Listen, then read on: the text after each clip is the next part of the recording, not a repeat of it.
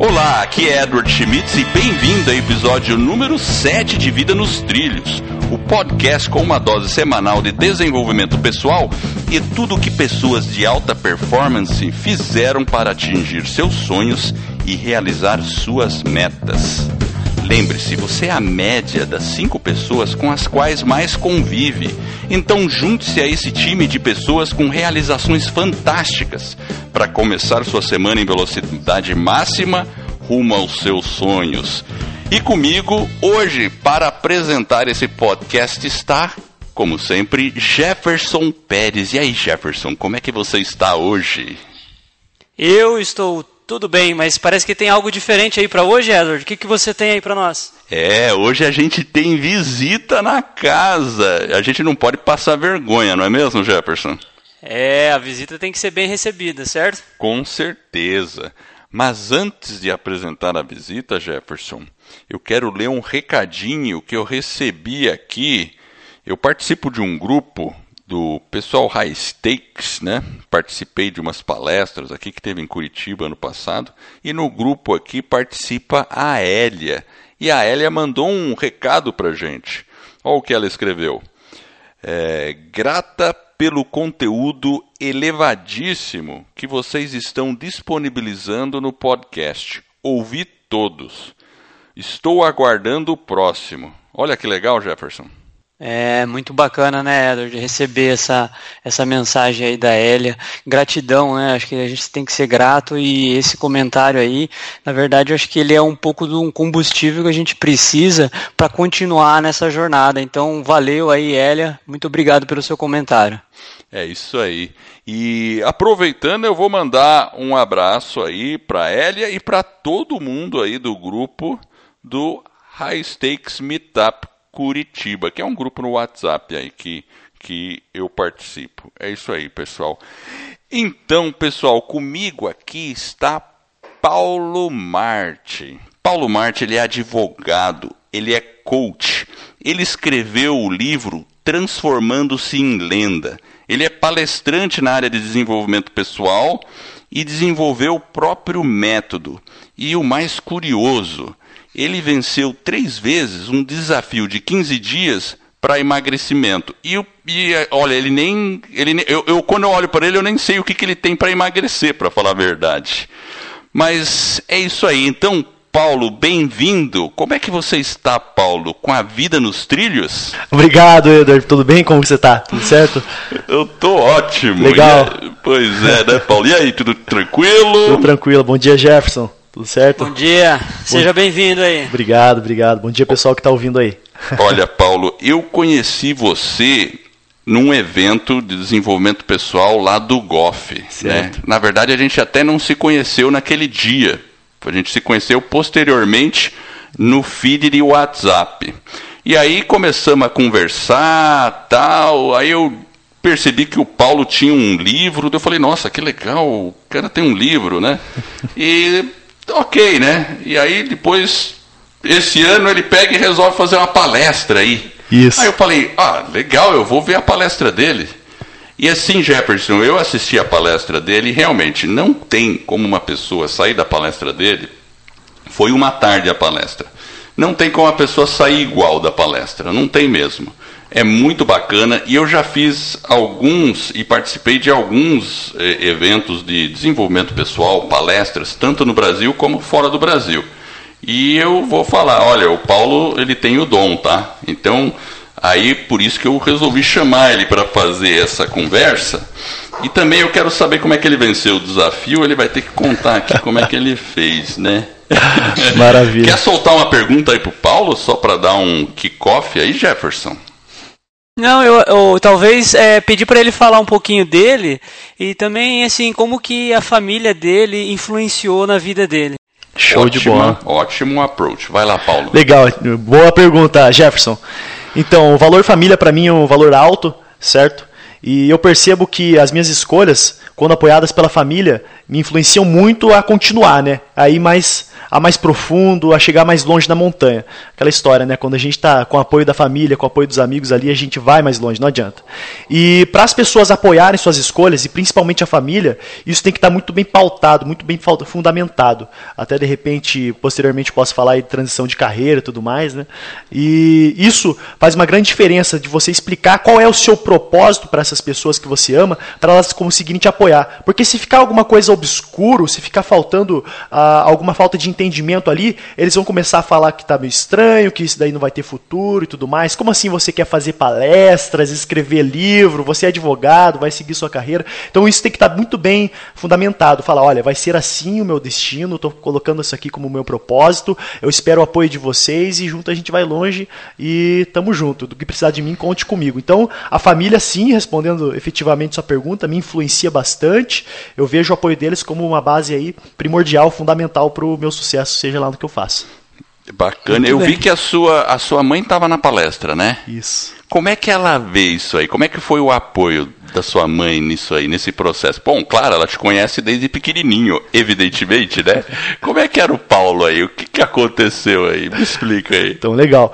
Eu gosto de dizer, Eduardo, que existem dois Paulos. O Paulo fora do palco o Paulo no palco. Quando subo lá no palco, me empodero mesmo, faço o que tem que fazer, dou meu show ali. E a minha mãe não tinha me visto ao vivo no palco. Então eu percebi a emoção dela, depois ela falando, nossa, que legal, que bom ver você assim. E foi bastante tempo de preparo para isso acontecer. Ah. Então foi muito legal a presença dela ali no evento. O meu irmão também estava lá, vi ali o sorriso dele, e isso, de certa forma, nos empodera, nos dá força, é, dá aquele poder de você continuar fazendo esse tipo de coisa, né? É, eu percebi isso, eu percebi que sua mãe. É, eu, eu, tinha. Eu, eu, não, eu não identifiquei quem que era da sua família, a sua mãe sim, porque ela se apresentou, mas aí eu percebi que o pessoal ficou muito o pessoal ficou surpreso. Achei legal isso.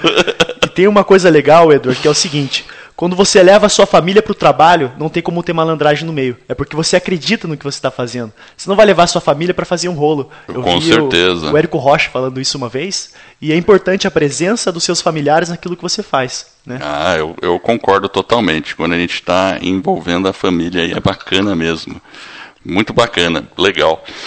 E deixa eu ver assim, como é que foi o Paulo? É, quando que você percebeu que você queria fazer palestra? Porque você começou como advogado, Isso. fez advocacia, tal. Você tinha lá alguma coisa dentro de si. Uhum. É, quando que foi esse clique? Quando é que você percebeu que era isso? Maravilha. Deixa eu tentar explicar aí dentro do meu contexto da minha história.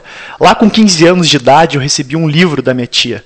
Era o Colocando a Lei, a lei da Atração em Prática. Ah, era um livro legal. sobre desenvolvimento pessoal, lei da atração e tudo mais. Aquilo me fascinou. Eu fiquei louco. Li, reli, li, reli. E me chamou muita atenção aquilo. E daí eu nunca mais parei de pesquisar esse tipo de coisa. Só que antes disso, eu já tinha muito bem focado sempre que eu queria fazer direito. Até pensava em ser juiz. Então eu falei, ah, vou fazer direito e tudo mais. E nessa idade você também não tem tanta visão do futuro, né? mais do presente mesmo. E comecei a fazer direito tudo mais, querendo me tornar juiz. Daí no meio eu acabo mudando, falando, não, não vai ser mais juiz, ser, me tornar advogado. Me formei, tirei o AB, comecei advogado. Eu falei, ah, agora eu vou pegar o criminal aqui e vou mudar o mundo. É. Só que dizem que eu sou geração cristal, tem essas coisas aí. E quando eu entro num ambiente, por exemplo, delegacia, fórum criminal, esse tipo de coisa, eu saí de lá pesado. Sentia, nossa, me, não me fazia bem. E o sentir, a minha intuição sempre gritava assim: Paulo, o que, que você está fazendo? E eu comecei a me questionar, né? Será que é isso mesmo que eu quero? Eu comecei a migrar do criminal, comecei a pegar mais o civil, consumidor, família, que era um negócio mais light. Mas ainda assim não estava realizado. Eu via que, nossa, tem uma autoridade, na, na, na, sua idade ali você se sente bem tudo mais, com aquela profissão, com aquele cargo, mas aquilo não me realizava. E daí foi quando eu resolvi novamente retomar, só que com muito mais força, muito mais poder, o estudo no desenvolvimento pessoal. Foi quando eu comecei a escrever meu livro. E quando eu estava escrevendo meu livro, eu percebi que eu estava realizado. E eu não estava ganhando nada para fazer aquilo. Legal. Só que daí, nos meus tempos ali que eu tinha de sobra, eu estava escrevendo. E daí foi um flow intenso. Tinha, olha, tinha vezes que em duas horas eu já escrevia cinco páginas bem complementadas, todas é, com referência e tudo mais. E aquilo me dava o flow. Eu percebi que, o que se eu estava no flow, era aquilo minha paixão, porque quando a gente está no flow, a gente está realizado. Eu falei, nossa, vai ser esse caminho de desenvolvimento pessoal que eu vou tomar. E daí, com base em todo esse, esse movimento, esse método que eu fui criando, começou a me surgir a vontade de palestrar. Porque daí eu comecei a somar conhecimento e chegou um momento que você fala, porra, conhecimento é igual água. Se ficar parado, estraga, tá na hora de começar a compartilhar. Foi o momento que eu criei minha página no Facebook, daí comecei a compartilhar algumas poesias ali, alguns poemas. Era uma coisa que me conectava também com o hemisfério direito, gostava da minha criatividade. Eu era mais é, racional e lógico. Hoje eu sou um pouquinho mais intuitivo, estou buscando o equilíbrio e com certeza o seguindo os trilhos, né? Então daí foi aquela disruptura também, igual você conversando uma vez comigo que você falou que você tinha um blog, como assim? O blog, né? A primeira vez que você estava criando o blog, eu vi você falando no podcast também. É verdade. E tem aquela disruptura mesmo, as pessoas vão falar: "Nossa, o que que esse cara tá criando página no Facebook, compartilhando poesia? Tá pirou". o pessoal fala tudo. E daí, bom, o importante é se sentir bem. Eu falei: "Ah, eu vou fazer isso, eu vou compartilhar, quem gostar gosta, quem não gosta não gosta, não vou agradar todo mundo". E foi seguindo a carreira. Finalizei o livro e aí no encontro, inclusive, em decorrência do, do GOF lá, foi um meetup que a gente fez, eu falei pro pessoal, falei, ó, eu quero começar a dar palestra, se alguém abrir essas portas para mim, eu vou ficar muito grato. E nessa estava o Fábio. Ele falou, olha, tem uma empresa, você pode estar lá, próxima quarta se você quiser, então me chama que eu vou, eu tô pronto. E daí a gente conseguiu conversando e tudo mais, e comecei a dar os treinamentos na empresa dele. E isso foi me destravando cada vez mais, até o ponto de começar a criar o evento, e posteriormente coisas maiores aí. Então foi mais ou menos isso. Foi eu perceber, tomar consciência que aquilo não me estava proporcionando aquele flow, aquele amor, aquela paixão, e perceber que outra coisa que eu fazia me proporcionava. E como que eu poss é, possibilitaria continuar nesse trilho? Pô, seria escrevendo livro, compartilhando no Facebook, agora no Instagram. É, posteriormente também penso em construir um blog, vídeos no YouTube, coloquei, é, transmissões do WhatsApp, e assim vai, sempre falando sobre desenvolvimento pessoal. Inclusive, parabenizo aí o conteúdo que vocês estão disponibilizando para o pessoal, porque está maravilhoso, estou gostando de todos. Muito obrigado, meu. Valeu, bacana, bacana. Muito bem. O... Uma pergunta que eu tenho aqui, assim, ó. Uh, em algum momento, você já falou um pouco aí dessa, desse, desse seu desenvolvimento aí, como foi a mudança, mas você se sentiu em algum momento fora dos trilhos? Uhum. Assim, que você falou, nossa, tem alguma coisa errada.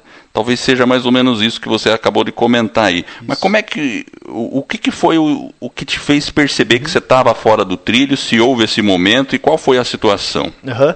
Eu colocaria exatamente esse ponto estar advogando e não estar me sentindo no propósito, fazendo aquilo que é my, my passion, aquilo que eu gosto, aquilo que eu amo, que estava na minha essência. Eu sentia isso. Então eu colocaria que estar fora do meu propósito, fora daquilo que eu posso apresentar como minhas habilidades, seja como relacionamento interpessoal, falando no público, isso é viável dentro de advocacia? É, mas o conteúdo, aquilo que se passa, os ambientes, não era aquilo que me proporcionava felicidade. Então eu perceber, tomar consciência que aquele não era o trajeto principal, primordial, tanto que eu ainda advogo, mas em, seria 10% do meu trabalho, o resto eu faço aquilo que eu realmente gosto, que eu realmente realiza 100%.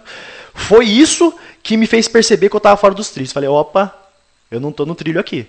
Se eu continuar nesse trilho, eu vou sair cada vez, vou, vou sair cada vez mais para fora. Vou sair da curva. Quando se fosse uma linha reta, esse trilho eu estava cada vez mais longe de alcançar aquele meu propósito, que seria é, dar treinamentos e assim por diante. Entendi, perfeito. Ô Paulo, uma pergunta para ti aí seria mais ou menos o seguinte: para você, o que, que é realmente, assim, verdadeiramente ter uma vida nos trilhos e o que você está fazendo para buscar essa vida nos trilhos? Show, excelente pergunta, Jefferson. Então, a primeira vez que o Edward me falou do podcast Vida nos Trilhos, só de ele me falar o título já me fez é, relacionar alguma coisa como roda da vida, do coach e tudo mais. Que seria, por exemplo, você observar as várias áreas, seja ela saúde, é, espiritualidade, relacionamento, financeiro, é, trabalho, e você conseguir equilibrar todas elas, porque eu vejo isso, todos esses pilares, como uma base que fundamenta e alicerça o que somos, né? Nossa autorrealização, nosso sucesso em cada área. Então eu imagino que a vida nos trilhos é você conseguir manter esse equilíbrio, pelo menos uma nota 7, 8 em cada um. Pô, minha saúde está indo mal, opa, eu tenho que voltar aqui pro trilho. O relacionamento não está indo bem, opa, eu tenho que me ajustar aqui. O que, que eu tenho que fazer? Quais são minhas ações? E para você tomar as ações, primeiro tem que perceber, ter consciência, né? Estou saindo do trilho? Minha vida está nos trilhos? Eu tenho que me questionar. Se me questionar, não vou saber, não vou ter essa resposta. Então, eu tenho que me perguntar sempre o que, que é isso. Acho que é mais ou menos isso. Não sei se te respondi, Jefferson. Não, respondeu. E qual foi aí a carrilhada de, uh, que você deu aí, que é a predileta? Hein? Ah, predileta? Então, tem uma coisa engraçada. É, o Edward começou, é, comentou aqui dos desafios, né? E eu diria que assim, eu entrei no desafio e Todo mundo falou: Nossa, Paulo, você já é magro, o que, que você vai fazer aí? Mas tem gordura para queimar, tem massa muscular para ganhar. Então, o que ia ditar o número um não seria necessariamente o peso, mas a gordura corporal é a massa muscular. Daí eu falei: Ah, então acho que é viável. Daí fiz o desafio, ganhei tudo mais. Daí quando eu saí do desafio, eu dei uma descarrilhada sinistra, cara. Eu dei uma descarrilhada feroz. Porque daí eu voltei a comer glúten, eu voltei a comer doce. Nossa, eu lembro que eu tava num curso, era um curso de meditação, né? Eu tinha saído do desafio e tal, fui direto pro curso de meditação. E lá tinha um monte de bolacha, salgadinho, todo esse tipo de coisa, né? Eu tava com meu amigo e falei assim: não, agora eu vou manter aqui, aproveitar que eu já tô com a cetogênica, eu vou com calma. Dele comendo bolacha na minha frente, comendo, comendo. Falei, ah, vou pegar uma. Ixi, peguei a primeira, descarrelhou total, porque eu não consegui parar. Foi um negócio assim. Imagina o Shrek comendo com as mãos assim, enfiando na boca, um monte de bolacha, um monte de doce. Eu passei 15 dias naquela abstinência, foi tipo, nossa, foi descarrilhado total. Foi total. Eu durei um dia aí, engordei tudo. Motivo que eu fui voltar a fazer o desafio novamente daí, né? Bacana, você falou duas coisas legais e interessantes, né? Bom, só para dar um esclarecimento para o pessoal, o desafio de 15 dias é o desafio que ocorre aqui em Curitiba, né? E o pessoal, é, basicamente assim, você mede o seu peso, a sua gordura corporal e a sua. Tem um equipamento que acho que ele faz por bioimpedância, né? Uhum. E ele consegue medir a gordura corporal do corpo e também a massa muscular. É bem bacana isso, né? E aí por 15 dias todo mundo entra aí para ver quem consegue. É, uma melhor, claro, redução, não só em peso, porque peso é muito relativo. No peso a gente perde água, perde um monte de outras coisas. Então, só com uma balança específica que você consegue ver quanto que você perdeu de gordura realmente, quanto que você tem de músculo. E isso que foi bacana. O Paulo fez três vezes isso aí e três vezes ele ganhou. E quantas pessoas participam desse desafio, Paulo? Então, esses últimos aí tinha quase mil pessoas, sendo quase, metade quase. mulher, metade homem, né? Pois é, quase mil pessoas, né? Então, o Paulo ainda não vai falar agora, mas eu vou perguntar ainda em algum momento o protocolo certinho que ele fez para ver se eu consigo voltar lá e ganhar esse negócio aí. Vamos ver isso aí, né?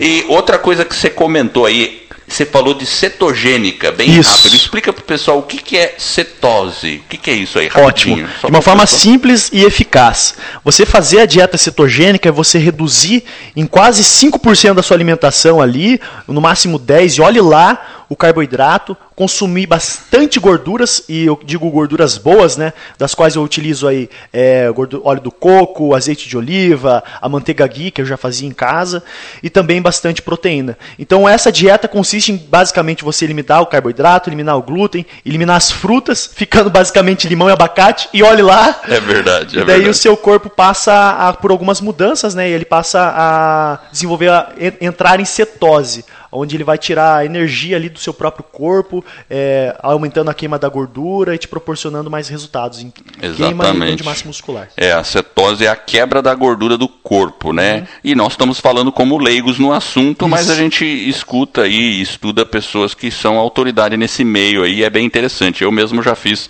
já entrei em cetose algumas vezes assim, é bem interessante para queima de gordura. Uhum. Muito, muito bem. Deixa eu fazer uma pergunta aqui assim agora. Quando você percebe, quando você quer ficar dentro do trilho, uhum. quais são as três melhores estratégias para entrar? Por exemplo, aquele dia lá você comeu bolacha e todo mundo acontece isso, né?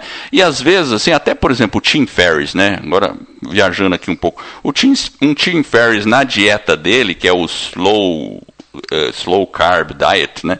Ele advoga que você faça a dieta firme é, durante seis dias e no sétimo dia você pode enfiar o pé na jaca, uhum. né? Show. e aí você volta, né? Sim. Eu adoto um pouco esse tipo por causa da nossa questão social, porque muitas vezes a gente sai lá, senão o pessoal começa a achar que a gente é alienígena, né? Por exemplo, né? então, isso. socialmente você pode lá de vez em quando comer alguma coisa, né? Mas você teve essa questão de, putz, aí não consegui parar, comi bolacha, comi né? E todo mundo aí tem a sua história de não conseguir parar. Quando você percebe que sua vida está fora dos trilhos, seja na alimentação, seja num relacionamento, uhum. seja na disciplina, seja na questão de motivação, quais são as três melhores estratégias ou mais que você utiliza para colocar o trem no trilho de volta? Maravilha, Eder. Então, eu acredito que a vida nos trilhos é um, um hábito diário. Você tem que acordar todos os dias sabendo que você vai entrar nos trilhos. Porque toda vez que a gente acorda, a gente acorda um pouquinho fora do trilho. Imagina o seguinte: uh, vamos supor que eu já acorde, vou lá, pegue aquele pãozão com manteiga, já coma ele no primeira, na minha primeira refeição. O que, que, isso vai ativar? Uma série de gatilhos. E, inclusive, o carboidrato me faz passar por um processo que eu falo até engraçado, é o processo de infantilização. Quando eu como muito açúcar, esse tipo de coisa, eu fico até hiperativo, começo a fazer muita piada. Eu vou saindo dos trilhos em tudo. Já não me concentro mais como me concentrava, já não durmo como eu dormia. Então, a alimentação eu vejo como um foco primordial. E eu colocaria aí, entre essas, é, se fosse três estratégias, a número um é uma rotina. Porque essa rotina é, vai me possibilitar no futuro a liberdade. Tem muita gente que fala assim: não, eu não estabeleço nenhuma rotina, não construo agenda, porque daí eu quero minha liberdade. Mas se você não fizer essa agenda, eu não vejo outro meio de você ter posteriormente essa liberdade. Então é acordar cedo com alguns rituais matinais, que a gente conversa bastante no, na área do desenvolvimento pessoal, comendo, é, tomando água com limão, sal rosa, é, alguns superalimentos, né? Clorela, moringa, espirulina, fazendo exercício físico, a meditação. Se eu começo começo o dia como um campeão, eu vou terminar o dia como campeão. Se eu começo meu dia me colocando no trilho, a probabilidade de eu chegar no final do trilho, no final do dia é uma. Então eu colocaria em primeiro lugar justamente essa rotina, né? Alguns hábitos matinais, justamente para eu já entrar de cabeça aí nesse trilho. O segundo é me questionar.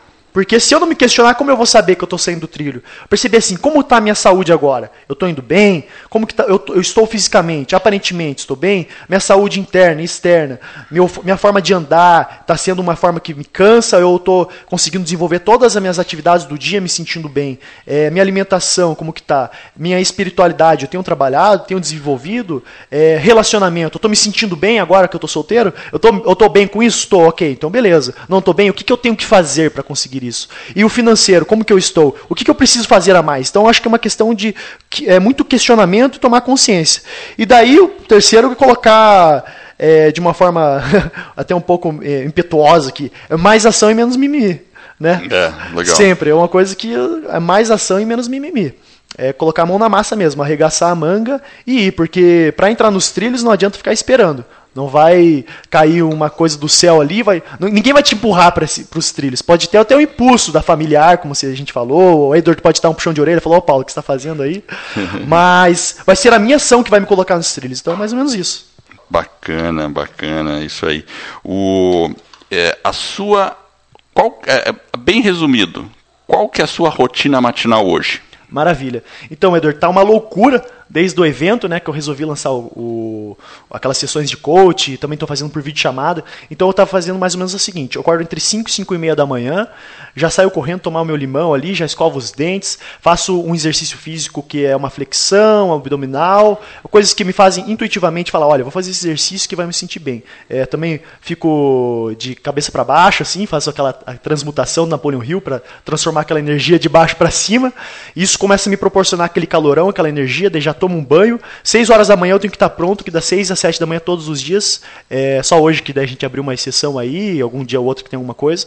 Eu atendo alguém. Né, por vídeo chamada, já começo falando com essa pessoa. E isso já vai me fazendo pensar em mais coisas, já vai me deixando mais ágil, já vai me destravando para aquele dia. Então, depois das 7 horas da manhã, normalmente já, já como alguma coisa ali, já saio para trabalhar, daí eu vou seguindo minha rotina. Né? Eu, eu, eu acredito na força da manhã. E o amanhã vai ditar a sua tarde. Perfeito, excelente. Show de bola. E à noite, você tem alguma rotina noturna também? Sim, eu sempre priorizo a leitura, né? Pelo menos nos últimos 15 minutos. Falar, nossa, não li nada hoje, não busquei nenhum áudio, não, não escutei o Vida nos Trilhos, o que, que eu vou fazer? Coloca o Vida nos, no, o, o Vida nos Trilhos para escutar, ou então leia uns 15 minutos antes de você dormir. Porque aquilo que a gente faz nos últimos 15 minutos do sono vai ficar repercutindo durante todo o nosso sono, aquilo vai ficar remoendo, né? Inclusive, imagina o seguinte, uma pessoa que briga com a outra antes de dormir. Briga com a esposa, briga com os filhos e não perde desculpa, você vai ficar sonhando com aquilo, vai dormir mal, vai acordar no outro dia. Então a leitura antes de dormir é uma forma de me programar para o dia posterior. E também o áudio, né? O áudio ou alguma leitura.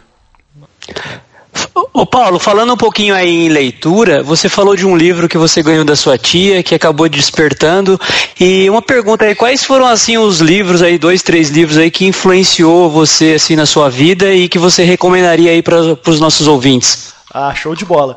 Então, tem um livro que eu, que eu leio muito, que é meu próprio livro, porque lá tem um compilado das coisas que servem para mim, que eu me baseio, né? Só que eu sou, eu sou suspeito para falar, né? Transformando Cilindro. Vamos para outro autor. Vou pegar aqui um que eu adoro, eu amo de paixão mesmo, é o Napoleão Hill. Então, quem pensa enriquece, ou ah, tem outro título também, Pensa Enriqueça, ou Mais Esperto que o Diabo, todos os Napoleão Hill, A Lei do Triunfo do A Leis do Triunfo e do Sucesso, todos eles tem virtudes de homens de sucesso que a gente pode modelar, né?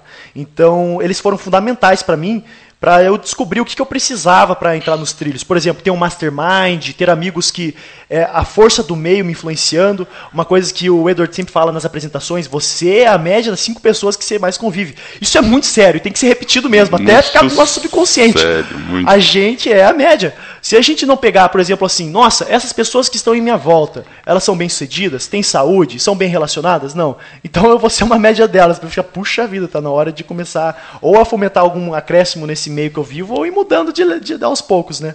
Então eu colocaria Napoleon Hill, qualquer livro dele aí é extraordinário. Tem do Tony Robbins também, o Poder Sem Limites, que já é um pouco antigo, mas faz bastante diferença. E seria mais ou menos esses que me influenciaram, mais me influenciaram, né? E lógico, aquele primeiro assim que fez toda a diferença, que foi o é, Lei da Atração colocado em prática. Para você pensar positivo, de uma forma sutil, é bem é, é, bem simplificada a leitura e, inclusive, recomendada para jovens.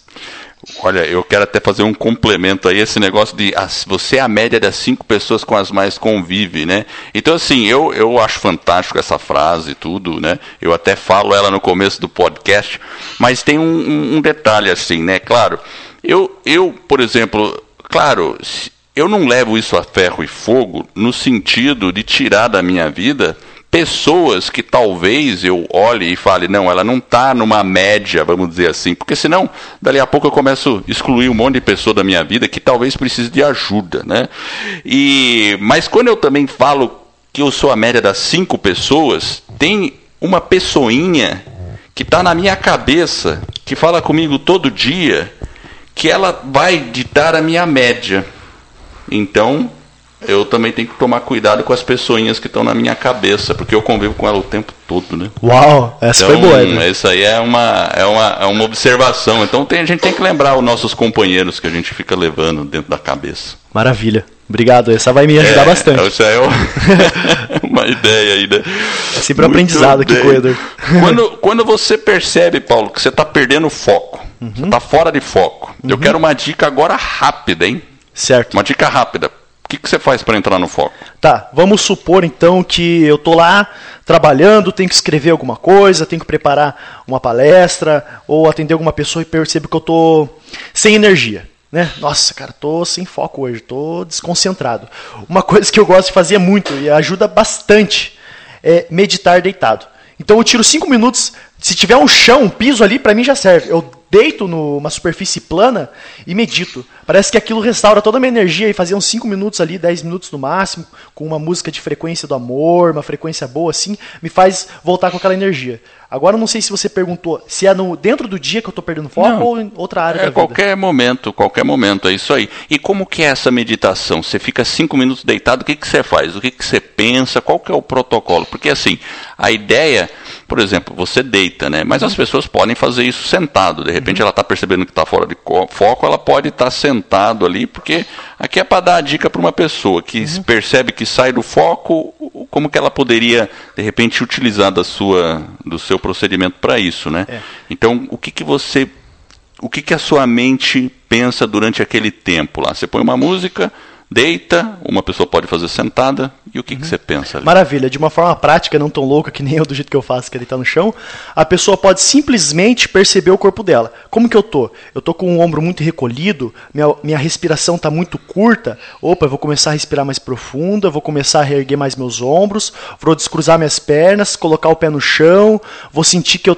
e me imaginar na natureza, sentir que eu tô em contato com a natureza, porque a nossa mente cria a realidade, isso já vai começar a produzir alguns hormônios em mim, e eu posso colocar um fone de ouvido, se estiver no trabalho, fora dele, colocar uma frequência ali que existe no YouTube, existe em vários locais, uma música que relaxa, e começar a fazer uma respiração. Para quem nunca praticou uma respiração, pode começar a imaginar uma tela branca, ou se você está imaginando várias coisas passando por lá, imagine você apagando tudo aquilo com um apagador desses de professor, apagando aquilo. E toda vez que vem alguma palavra, um pensamento, você finge que está apagando ele na sua mente. De olho fechado, é claro, faz isso durante um tempinho. A respiração nossa vai quebrar o padrão anterior, mudar a fisiologia, vai mudar nosso sentimento e vai nos proporcionar mais, mais energia. Porque a energia, como a física diz, nunca acaba, né? só se transforma. então é mais ou menos isso para você fazer uma meditação rápida, eficaz na qual é só você continuar sentado onde você está ali e se conectar, né? Mudar sua postura, respiração, mais ou menos isso. Faz toda a diferença. E eu utilizo de vez em quando, né? Quando eu percebo que estou perdendo energia. Maravilha. Quer soltar uma aí, Jefferson? Vamos lá. Ô Paulo, assim, todo mundo assim tem uma área que o cara se considera assim um perito, um cara fala, não, essa área eu domino, essa é a minha área. Se você pudesse resumir assim, qual, qual seria essa área que você diz assim, puxa, essa aqui, é, esse é o meu campo de atuação? Certo, maravilha, Jefferson. Obrigado pela pergunta, muito boa. É, eu diria que a área que eu mais domino, até é engraçado falar, seria a área do domínio mental. Por exemplo, assim, muita gente diz que nós temos que ter controle emocional, controle mental, e não é bem a forma que eu vejo ou eu coloquei para mim, né? Porque se fosse controle, você dava o controle para qualquer um, ele apertava o botão e você mudava. Eu acredito mais no domínio. O que é o domínio? É você pesquisar, entender, estudar algumas técnicas, algumas ferramentas como a meditação que a gente passou, alguma coisa de PNL, desenvolver algumas âncoras, né? Que a gente faz um gesto para revitalizar o corpo, e você ter várias ferramentas. E deu o domínio vai te dar o seguinte: olha, se eu utilizar isso aqui agora, vai me fortalecer. Ou aquilo lá não vai funcionar tão bem. Então você começa a ter o domínio das suas emoções, domínio mental, e tudo isso engloba, de alguma forma ou outra, o desenvolvimento pessoal, que é a área que eu tenho bastante paixão e já estudo um bom tempo aí. Eu acho que seria mais ou menos essa área aí, Jefferson, que eu tenho domínio. E, co e como que você desenvolveu ela? Qual foi o caminho? Conta um pouquinho aí dessa jornada aí para nós. Maravilha, muito bem colocado. É, ela teve o início é, nos estudos, né, lá em 2008, 2009, foi quando eu recebi aquele livro, e eu nunca mais parei de estudar. Aí, quando eu coloquei o foco para escrever meu livro, eu comecei a escutar muita gente. Li o livro também do Tim Ferriss, adorei, ele é muito bom. É, mais outros nobres autores aí, pessoas que são referências de desenvolvimento pessoal. Comecei também lá atrás com o Larry Ribeiro, falando de PNL, daí fiz minha formação em Practitioner, e tudo isso, tudo que eu aprendi e aplicava, eu vi, olha, isso funciona para mim. Olha, isso aqui não funciona. E daí eu colocava no meu método. Então, por exemplo, assim, estou atendendo alguém lá no coaching. Eu sei mais ou menos, a, a, através do que eu estou sentindo e a pessoa está sentindo, perceber o que, que eu posso aplicar nela para ela conseguir, por exemplo, desenhar uma meta mais eficaz, para ela conseguir se programar, se planejar, assim por diante. Então foram, vou colocar aqui, programação neurolinguística me ajudou bastante, construir o método, a neurosemântica, um pouco da neurociência que eu estou começando a estudar um pouco de novo. É, o questionamento socrático, que é você ficar fazer perguntas, se questionar sempre e cada vez você encontrando aquela verdade. Porque às vezes a gente está sem domínio emocional justamente porque a gente não sabe por que, o que está causando aquela raiva, por exemplo. O que está me causando? A gente fica com raiva, raiva, raiva não resolve. Quando a gente descobre da onde que está vindo ela, a gente pode canalizar ela para transformar essa energia em alguma atividade. Então é, é essa pegada aí, Jefferson, que fez eu construir meu método, né? Tem bastante coisa para passar. E lembrando que é importante as pessoas construírem âncoras. Toda vez que elas estiverem se sentindo bem, Vamos supor o seguinte: nossa, você está num show, está se sentindo super bem, está tocando aquela música que você gosta, ou você recebeu, recebeu o abraço de alguém que você ama, você faz essa âncora. Eu fecho sempre meu punho. E toda vez que eu fecho o punho, eu restauro esse meu estado emocional. É uma forma de hackear o nosso corpo, e eu acho que isso é fenomenal e todo mundo devia saber um pouco. É, isso, isso é legal mesmo, porque a questão dos rituais, quando a gente fala em ritual, né? é, os rituais eles potencializam a nossa atenção. Então, por isso que todas as religiões têm aqueles rituais, é, as pessoas se vestem com roupas especiais, tudo, porque aquilo potencializa. E o fato de você fazer uma âncora, que é aquela questão do punho, ou movimento, né, aquele que você me ensinou de você pôr um passo para frente com firmeza, é, você ativa é, é, como se fosse um pequeno ritual que ativa de novo o seu pensamento naquela emoção e naquele sentimento de capacidade, de poder uhum. e de positividade. Então, realmente é, é, interessante as pessoas perceberem isso, né? Eu aprendi com o Brandon Bushard, um, um, pouco isso, né? Você também já ouviu falar, é. ele, ele falava assim, ah, você criar uns gatilhos, né? Então um gatilho que às vezes eu, eu criei, assim, um, é quando eu estaciono o carro, eu já penso, que bom que eu tenho minha família. É interessante isso. Eu comecei fazendo isso de maneira assim que eu tinha que ficar lembrando Aí depois começa a ficar meio automático. Você chega em casa e você fala, nossa, minha família está aqui, que bom, que importante, né? E isso vai, vai gerando. Então, acho que é realmente uma recomendação muito boa que as pessoas devem buscar. Pequenos gatilhos, pequenas âncoras que faz, façam com que elas né, é, estejam presentes na situação. Bem legal. Uma outra perguntinha aqui, ó. Qual recomendação ruim você escuta na, nessa área de atuação, vamos falar nessa área de desenvolvimento pessoal, e que você acha que talvez as pessoas estejam equivocadas aí. Uhum. É, Maravilha. É, digamos assim, cada um, né, você falou recomendação ruim, cada pessoa, cada ser, cada ser humano possui a sua individualidade, a sua particularidade. Então, digamos que para um seja uma recomendação boa, só que para o outro pode ser uma recomendação ruim. Então, a principal, a principal chave é a pessoa ter autoconhecimento e saber aquilo que serve e aquilo que não serve para ela. Daí ela vai começar a saber diferenciar o que é uma recomendação ruim de uma recomendação boa. Então, digamos de novo, aquela questão da dieta, né? Sim. Você pega, por exemplo, uma pessoa que tem determinado biotipo lá. Né? Ela tem um, o dosha indiano, sei lá como que fala aqui o endomorfo, ectomorfo, é mais ou menos isso, né? Certo. Daí cada tipo, cada perfil, doxa, seja lá o que for dessa pessoa, é, é viabilizado um tipo de alimentação, um tipo de meditação, um tipo de exercício físico. Então existem pessoas que vão se, a, vão se adaptar melhor com aquele estilo. Então imagina o seguinte, eu falo para essa pessoa que, por exemplo, é aquelas pessoas que têm um osso muito comprido, aquelas pessoas que são muito altas, acho que isso é um pouquinho do, do, do Vata também. E fala para essa pessoa, cara, você tem que comer carne, come muita carne. Isso, porque carne tem proteína, vai te deixar forte. E essa pessoa começa a comer muita carne, muita carne, você vai perceber que ela vai ficar lesada, porque essa pessoa não vai conseguir digerir direito aquele, aquela, aquele negócio. Mas se você falar, por exemplo, uma pessoa que tem um biotipo que admite mais a carne, às vezes ela passa a se sentir bem. Então a recomendação ruim, recomendação boa seria, em primeiro lugar, você ter autoconhecimento para saber o que, que funciona para você e o que não funciona. É mais ou menos isso. Entendi. Existe mais alguma pergunta em relação a isso? E, e na verdade, assim, né? É não achar que um tamanho serve para todos. Exatamente. Né? Seria algo assim, né? Porque é, isso é verdade, né? Às vezes as pessoas falam assim, não, funcionou comigo. É. Se funcionou comigo, vai funcionar com você. Não é bem assim, né? E, enfim, e você como coach uhum. sabe muito bem isso, né? E, e, acho que o, o, seu trabalho de coach, você pode até falar um pouco dele, uhum. é, é entender a outra pessoa para fazer algo específico para ela. Uhum. Seria isso? Exatamente. O primeiro passo do método é você trabalhar muito o autoconhecimento essa pessoa tem que se descobrir cada vez mais. É claro que o autoconhecimento começa no nosso nascimento, vai até a nossa morte.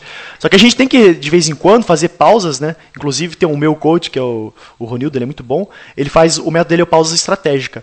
E é justamente que a gente tem que fazer essa pausa para se refletir. Perceber qual que é o teu perfil, o que, que você gosta, o que, que você não gosta, o que, que faz sentido para você, o que, que você já utilizou antes e teve resultado que você pode utilizar de novo. Para essa pessoa ter um material dela mesma, que já está dentro dela, né? Afinal de contas, tudo que a gente precisa está dentro de nós agora, né? Para a gente utilizar nessa pessoa ao longo desse caminho. Então não adianta, por exemplo, eu ficar falando, olha, você tem que fazer a dieta cetogênica, você tem que fazer o, o, o queima de dois dias lá, e treino de curto período, de alta intensidade, que foi o que eu fiz. Você tem que, não adianta ficar falando isso para a pessoa não, fizer, não vai fazer sentido, porque se ela nem acreditar nisso, por exemplo, for fazer, ela mentalmente não vai estar disposta a ter aquele resultado. Então é importante essa, essa coisa do essa questão do autoconhecimento em primeiro lugar em tudo que a gente for fazer. Toda meta que a gente for perseguir, todo objetivo que a gente for colocar, a gente tem que perceber se isso faz sentido, se isso vai realmente, se a gente acredita nisso de verdade, se o nosso corpo vai aceitar esse tipo de exercício ou não, se vai aceitar esse tipo de colocação que a gente for propor para a pessoa. Maravilha. É, a questão do coach eu acho interessante porque é, até fazendo uma reflexão, né? Às vezes eu percebo pessoas que falam assim: não, eu não preciso de coach, porque eu já sei isso aí. Eu já sei essas coisas. Eu sei, eu, eu tenho um bom conhecimento disso, já li um monte de coisa tal, né? E até foi aquele dia que eu te encontrei por acaso, a gente estava falando exatamente sobre isso lá no, no evento ali, que foi um evento que a gente de, de, outro determinado assunto aí, né? Nada a ver com, com desenvolvimento pessoal. E, e aí eu comentei para uma pessoa lá sobre essa questão do coach, falando assim, não, porque ó, imagine se a pessoa é um dentista, né? É um dentista precisa de outro dentista para ver uhum. o que está dentro dele. Uhum. E, e, o rapaz era dentista, né? Uhum. Ele, era bem, ele era justamente dentista. ele era justamente dentista, eu nem sabia, né? Mas é isso mesmo, né? Um dentista não consegue ver dentro dele para fazer ele mesmo a sua cárie. E a analogia que eu faço é exatamente a mesma. Às vezes a gente precisa de uma pessoa de fora para enxergar um pouco o que está dentro da gente, porque a gente mesmo, a gente é difícil a gente, a gente pode através do autoconhecimento se enxergar, se perceber mas sempre uma pessoa externa vai fazer uma diferença um pouquinho maior.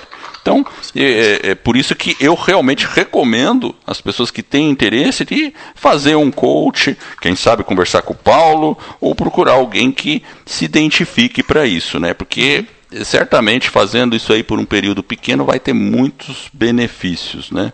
Eu, por exemplo, eu e o Jeffer, a gente fica se coachando mutuamente, né, também, né? a gente fica aqui no nosso, no nosso bate-papo. Meu, é, Jefferson, quer soltar mais uma aí para ele? Não podemos é, deixar o Paulo, o Paulo sossegado. você escreveu um livro aí, Transformando-se em Lenda. Isso. É uma pergunta, você já plantou uma árvore? Só tá faltando a árvore mesmo. A gente, plantou, a gente plantou na infância, né? Aquelas arvorezinhas que você fazia e tudo mais. Ó, então ele já plantou já, a árvore. Só falta o filho. é verdade. eu, eu preciso escrever o livro, porque a árvore. Mas eu escrevi uns textos nos blogs, mas não vale, né? ah, já dá praticamente se juntar tudo, imprimir ali, ó. É, porque, porque tem, um, tem um ditado aí o popular que diz que o homem só tem uma vida completa quando ele é, planta árvore, né? Quando ele tem um filho e escreve um livro. Mas a pergunta para você é um pouquinho mais sobre o livro. Como foi, como foi escrever esse livro? Como que é? Legal. É, vou, é até engraçado você perguntar isso, porque a história é intrigante. Imagina o seguinte, eu estava estudando bastante desenvolvimento pessoal e eu gostava de, de ouvir muito Lair Ribeiro, né? E teve uma vez que ele falou para mim, essa ele falou para mim, você já escreveu um livro? Escreve uma palavra, um parágrafo, uma página. Quando você vê, você tem um livro. A primeira coisa que eu fiz, eu estava no notebook, foi fechar o vídeo, abrir o Word e falar, agora vou escrever. Daí a primeira palavra que veio na minha cabeça foi motivação. Deu, nossa, né? Daí o que, que eu vou escrever agora? Não me veio nada. Aí eu fui procurar a etimologia da palavra motivação. Eu descobri que ela envolvia ação. E daí tudo Verdade. isso foi me levando a o quê? Entrar em ação e me motivar diariamente. E daí eu fui construindo, construindo e você vai adotando alguns, alguns gatilhos né, para você desenvolver a escrita e tudo mais. E foi um processo muito bom, foi um processo maravilhoso. É, isso me colocava em flow, me fazia ficar, me sentir realizado. Então levou aproximadamente oito meses. Eu, tinha dia que eu escrevia cinco horas seguidas, tinha dia que eu escrevia meia hora, tinha dia que eu escrevia duas horas. Então foi bem variado. E daí, durante todo o processo, eu sempre escutei três mantras. Eram três mantras que eu escutava. Era um mantra de sei lá o quê, todos indianos. E daí, cada mantra tinha mais ou menos 15, 20 minutos. Eu deixava eles repetindo. Só que eu só colocava eles para tocar quando eu, tava, eu me percebia no flow, quando eu me percebia no estado de presença completa. Quando eu entrava no estado de presença, eu colocava o mantra. E daí, beleza, eu fiz isso uma vez, duas vezes, três vezes. Entrava no flow, colocava a música. Daí chegou um momento que ancorou. Daí eu sentava, colocava o mantra, já entrava em flow, já começava a escrever. Olha que hum, legal. Você criou, uma, criou a sua âncora, né? Uhum. E esses, man, mantras são músicas, né? Isso. É isso. Tá no YouTube? Tem isso aí? Tem, tem sim. Ah, então depois você vai passar o link pra gente, pra gente colocar no show notes aí, né? Pro pessoal ver como é que é, né? Claro, são três mantras muito bons. Eu me conecto na hora, é incrível. Você coloca aquela música já começa a entrar. Parece que já me dá, me dá um notebook que eu quero escrever. Então, você já acabou de passar um hack para as pessoas hack. aí, porque quando a pessoa conseguir, você você fez de uma forma muito intuitiva ah, achar uma maneira de se conectar rápido e entrar rápido em flow. Isso. Eu já li alguns livros sobre essa técnica de como entrar em flow. O pessoal de alta performance, atleta, surfistas, skatistas, todos eles quando fazem coisas super grandiosas, que nem o skatista que pulou a muralha da China lá, enfim, né? É, o pessoal quando entra nesse estado não é o é, é, existe treino mas existe a questão do flow. E no flow você consegue fazer coisas assim, até que aparentemente são sobrenaturais, parece assim. É interessante isso, né? É como você. Acho que as pessoas sempre tiveram um pouquinho esse tipo de experiência quando estão lendo um livro e elas perdem até o, a noção de onde elas estão. Perdem a noção de espaço, tempo, de localização e parece que mergulhou dentro do livro.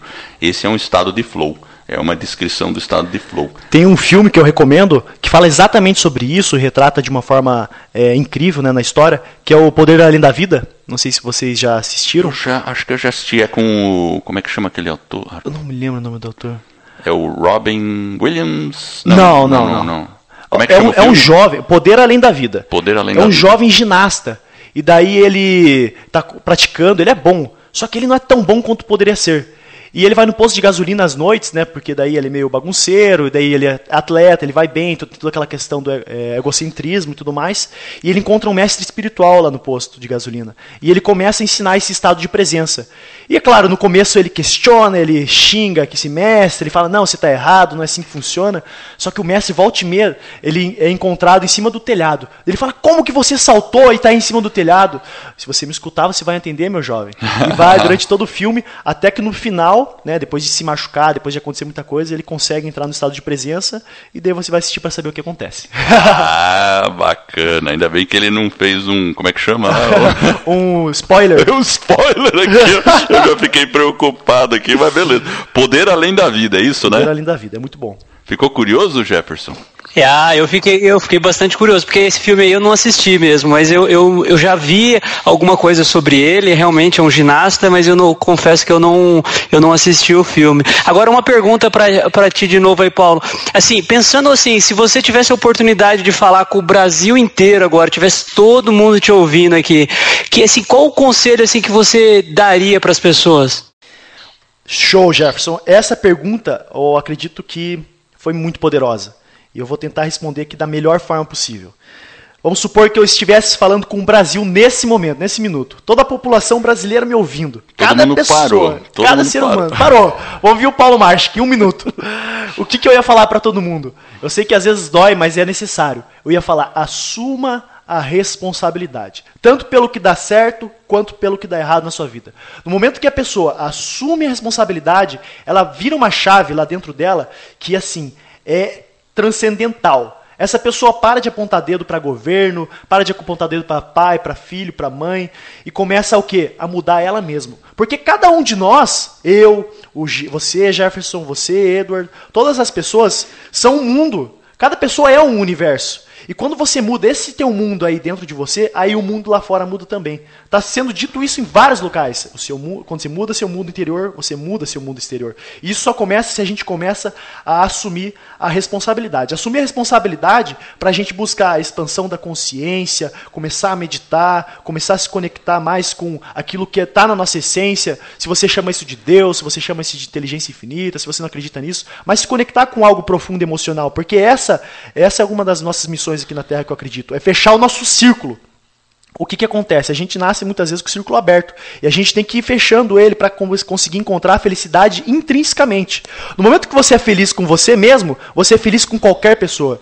A gente projeta nas pessoas aquilo que está dentro de nós. Então, se a gente está projetando um monte de coisa negativa nas outras pessoas, está na hora a gente fazer a pausa e olhar para a gente mesmo. Falar, olha, tem alguma coisa de errado. Buda já dizia, se podes ver algo de bom em mim, é porque isso não está apenas em mim, mas em ti também.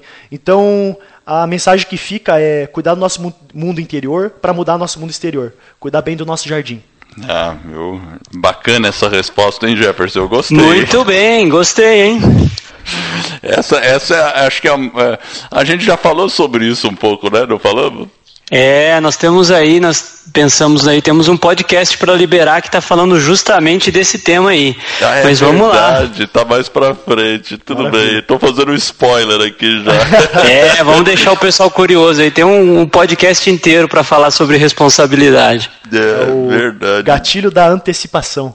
Do, é, muito exato. Armas da persuasão. Exato. Já vai soltando, olha, lá mais pra frente vai ter isso aqui. Exatamente. Mas vai ter muita coisa boa, já vai, vai ter. ter. outras pessoas. A gente vai conversar com pessoas e tem muita coisa boa para fazer, né, Paulo? Imagina. O, agora eu vou fazer uma pergunta que eu preciso saber a resposta aí. Legal. Que você venceu três vezes aquele desafio lá. passo a passo, Paulo. Passo a passo. O que, que você fez? Para vencer por três vezes, pô, mais de 500 pessoas. Sim. Você conseguiu chegar e fala aí, como é que você estava em termos de pessoal? É, linhas gerais aí, né? Tá. Porque eu sei que você estava, sei lá, com 10%, ficou com 7% de gordura no corpo. Meu Deus do céu, vamos lá. Tá, o primeiro desafio que eu fiz, eu estava com 14,9, quase 15.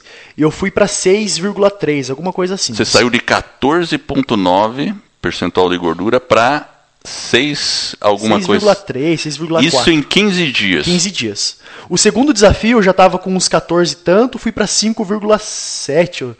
Eu baixei um monte, foi assim, sinistro. O terceiro também. O, e o terceiro mais curioso foi que eu estava fazendo sem carne. E a, o pessoal falou, mas como você vai fazer a cetose sem carne? Eu acredito que dá. Você fez sem eu... carne uhum. no terceiro. Sem Exatamente. carne. Interessante. Sem carne. E agora você falou uma coisinha rápida. Eu acredito. Você acha que o fato de você acreditar que fez a diferença? Com certeza. Você tem uma clara imagem mental do resultado. O Anthony Robbins fala muito disso. Ele é o maior neurolinguista do mundo, então ele deve ter alguma credibilidade na palavra dele. Ter uma clara imagem mental do resultado. Saber exatamente como você vai estar, como você está fazendo os seus dias a dias. Porque assim, imagina, eu trago aqui uma caixa com quebra-cabeça para a gente montar. 10 mil peças, a gente vai usar todo esse chão aqui para construir esse quebra-cabeça. Só que daí não tem imagem na capa. A gente é. vai começar a pegar aquela peça, vai. Vai levar um ano só para descobrir o que vai acontecer, daqui a pouco você está perdido, você desistiu. Você não sabe onde você quer chegar. Então eu, eu sabia exatamente onde eu queria estar cada desafio eu pensei, nossa, eu vou chegar no 5 de gordura. Colocava uma meta assim alta mesmo. Ia Entendi.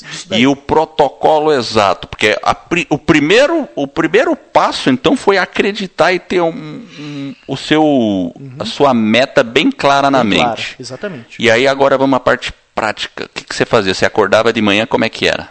Fechou. Tenho minha clara imagem mental do resultado, tenho a minha meta da onde eu quero chegar, sei o que eu vou dar em troca se eu ganhar esse resultado. O que, que eu vou dar em troca? Eu vou ensinar o máximo de pessoas possíveis, vou dar meu celular antigo, que foi o que eu fiz no primeiro desafio. Tem que ter uma contribuição.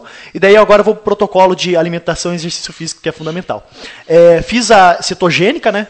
Então eu, eu acrescentei a cetogênica com o jejum intermitente. Então o que, que eu fazia é, prioritariamente? Um almoço, certo? Um almoço hipercalórico, com muito ovos, com bastante azeite de oliva. Eu, fazia esses ovos mexidos normalmente, na gordura do coco, colocava manteiga ghee, misturava tudo. Ficava um negócio gorduroso mesmo. E muita salada, muito verde, é, aquela salada brasileira mesmo, alface, tomate, cebola, não tem erro. E daí frutas praticamente zerei. Eu acho que, no, acho que no primeiro desafio nem fruta eu peguei. Eu peguei nada de fruta. Zero fruta.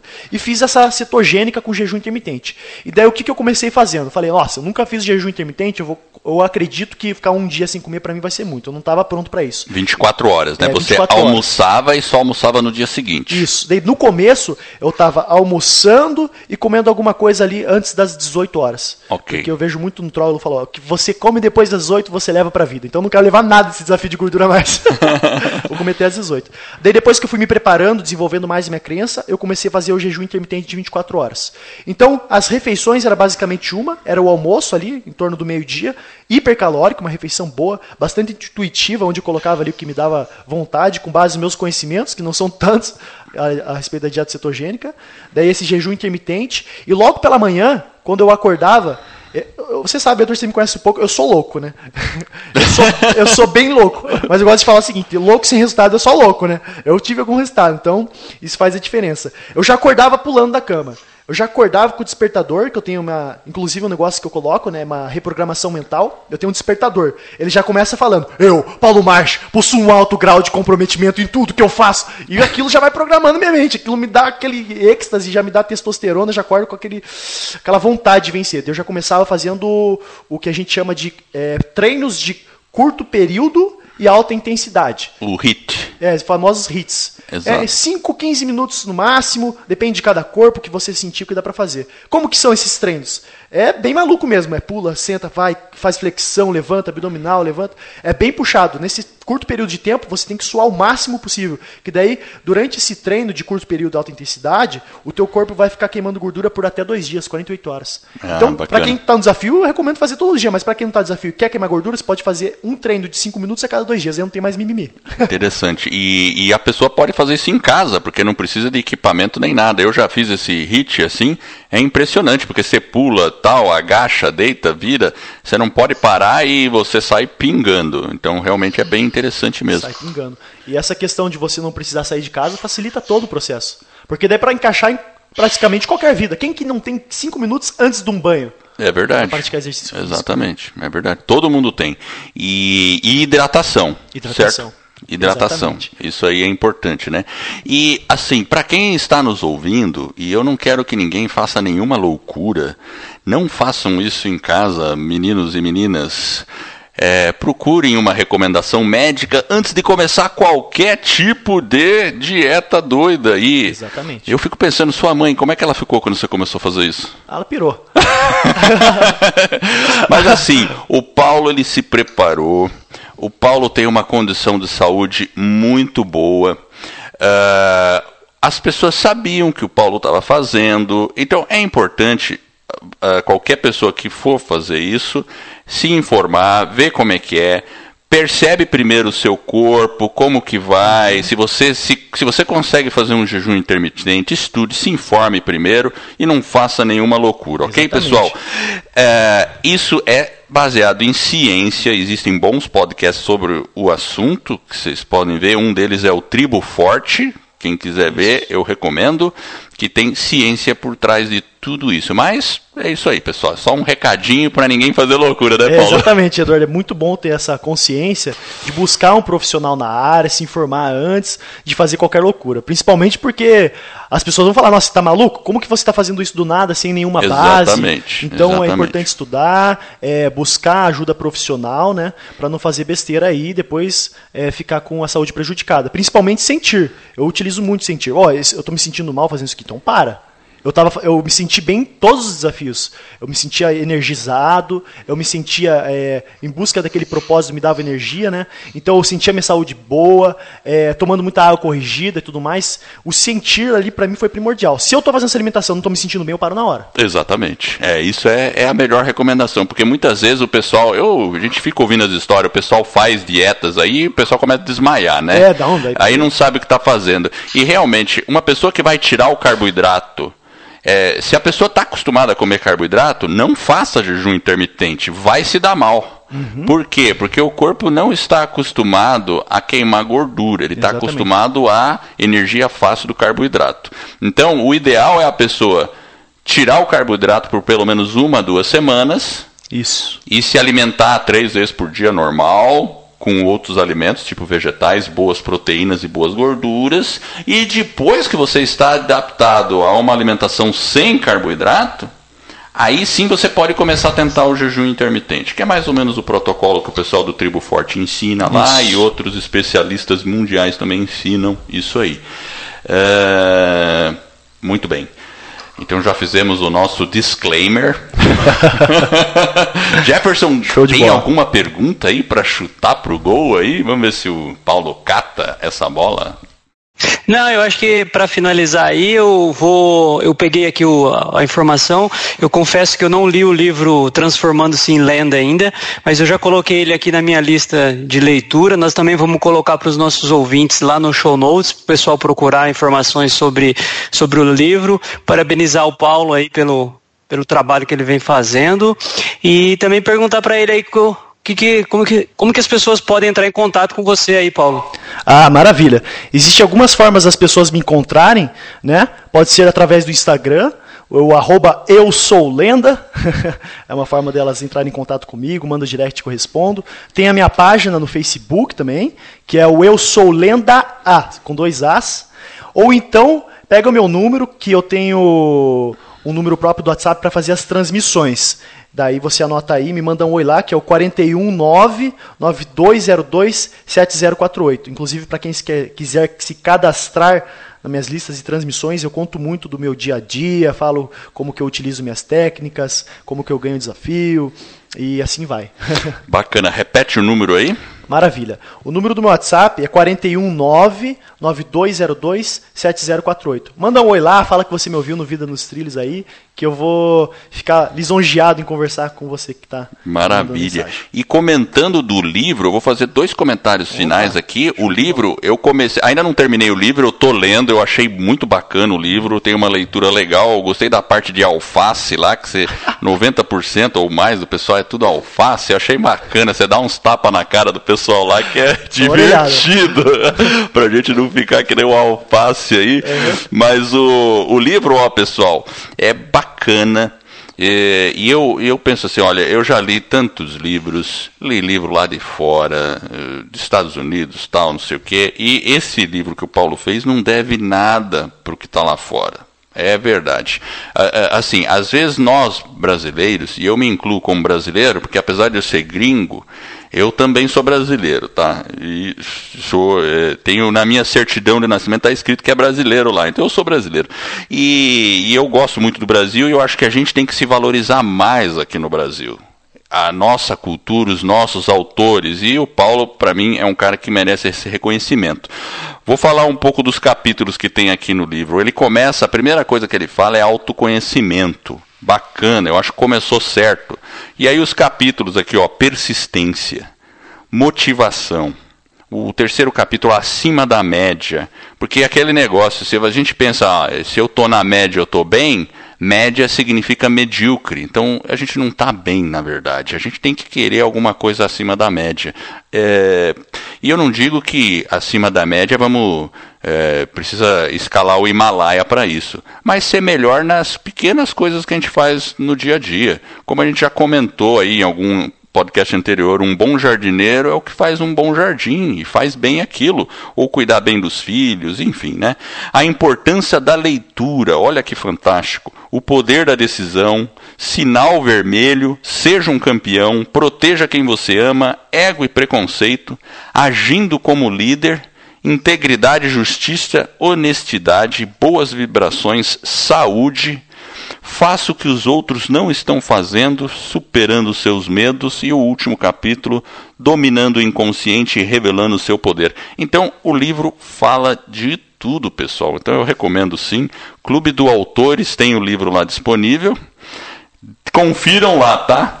E a gente tem uma surpresa aí para Curitiba, porque você vai fazer um evento, né? Isso, exatamente, Eduardo. eu quero saber mais do evento. Fala aí, o que, que vai rolar? Como é que vai ser? Quando vai ser? Uhum. Então, o evento vai ser dia 30 de junho. Okay. a minha intenção é lotar um auditório. Então eu estou reunindo o máximo de pessoas possíveis, vendo quantas pessoas vão, justamente para locar um auditório que comporte todas essas pessoas. Tem alguns lugares em vista, mas a, a, data já está definida. Então, quem tiver interesse em despertar o máximo do poder, transformar em lenda, né, que eu tanto falo. O que, que é lenda? lenda é tudo isso que você falou, persistente, tem autoconhecimento, sabe como lidar com os desafios, é uma pessoa que já entendeu a questão do egocentrismo, já está bem resolvida em relação a isso, ela busca é, todas as áreas da vida estarem em equilíbrio, ela coloca a vida nos trilhos, essa é uma lenda. Então, a gente vai passar todo esse conhecimento, eu vou ter a participação também também da, da Norma Assunção, ela é coach há muito an muitos anos, ela está consultoria em desenvolvimento humano há mais de 20 anos, ela faz formações de practitioner, master practitioner, training, PNL.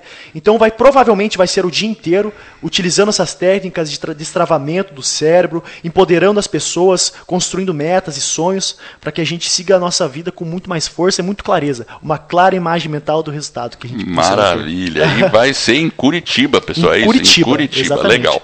E algum outro evento no meio do caminho, alguma coisa que você está planejando aí? Com certeza. Em abril vai ter mais um Desperte Sua Força Interior, certo? Provavelmente vai ser no segundo sábado de abril.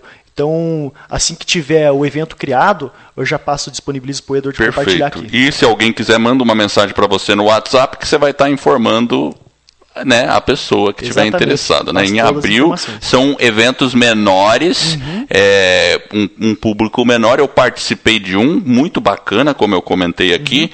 e, e eu, eu, eu digo, vale a pena porque a gente precisa de algum, é, sabe assim, aqueles momentos de energia, aquele momento que você investe em você mesmo, uhum. para a gente é, poder ganhar um gás aí no nosso dia a dia. Tem mais um também que eu vou fazer agora, vai ser dia 24 de março. Vai ser lá no Expo Trade ali do Barigui, para quem é aqui de Curitiba, e vai ter uma galera legal ali para ouvir o Desperte Sua Força Interior. Esse evento, na verdade, ele não é privado, né, igual eu fiz da última vez. Vai tá. ter mais gente lá assistindo e vai ter todo o conteúdo do Desperte Sua Força Interior para despertar o gladiador, a lenda que existe no nosso. Maravilha. Que dia que é? Dia 24 de março, provavelmente entre as 14 e as 15 horas. Eu ah, maravilha. Fazendo, ali no Expo Trade. Vai ter um evento bem legal, vai ser o WS Fair sobre esportes, espiritualidade. A pessoa pode aproveitar para passar o dia lá no evento e participar da minha palestra. Além de se conectar com pessoas que estão buscando melhor, sabe, que estão buscando melhorar, que é fantástico, né? Então, mandem um WhatsApp aí pro Paulo, Isso. que ele vai vai ficar feliz aí e com certeza também eu vou estar tá por lá, vocês vão me ver também, a gente vai poder trocar uma ideia. E, e, é isso aí.